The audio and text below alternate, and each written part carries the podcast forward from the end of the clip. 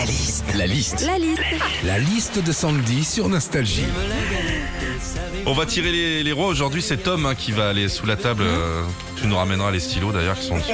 C'est parti pour la liste de Sandy. Alors euh, déjà petit cours rapide d'histoire hein, concernant la frangipane. Faut savoir que la galette frangipane a été inventée par un gars du 18e, Frangipani, et c'est lui aussi qui a créé l'odeur frangipane pour à l'époque camoufler les odeurs de pied dans les pompes.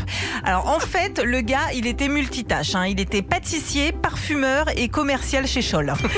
À l'épiphanie aussi, au moment de la galette des rois, alors que t'es à table en famille ou entre amis, des fois t'entends. Alors ça, faut pas s'inquiéter. hein. C'est le gars qui depuis 15 ans fait la même vanne, hein, celle de faire semblant de s'étouffer pour faire croire qu'il a la fève. hein. Et ça, ça fait 15 ans aussi qu'il a toujours pas capté que tout le monde s'en bat les cahuètes. C'est l'épiphanie aussi, on voit différentes sortes de galettes, les briochés à la pomme, on en parlait tout à l'heure à la frangipane. Alors on aime, on n'aime pas. Moi perso, j'adore. Le seul problème avec la frangipane, c'est les miettes. hein. Une fois Oh là fini, là. c'est le seul gâteau où t'en as autant dans le ventre que sur la nappe.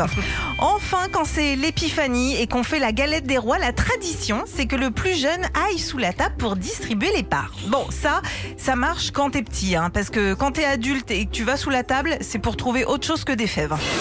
Retrouvez Philippe et Sandy, 6h-9h sur Nostalgie.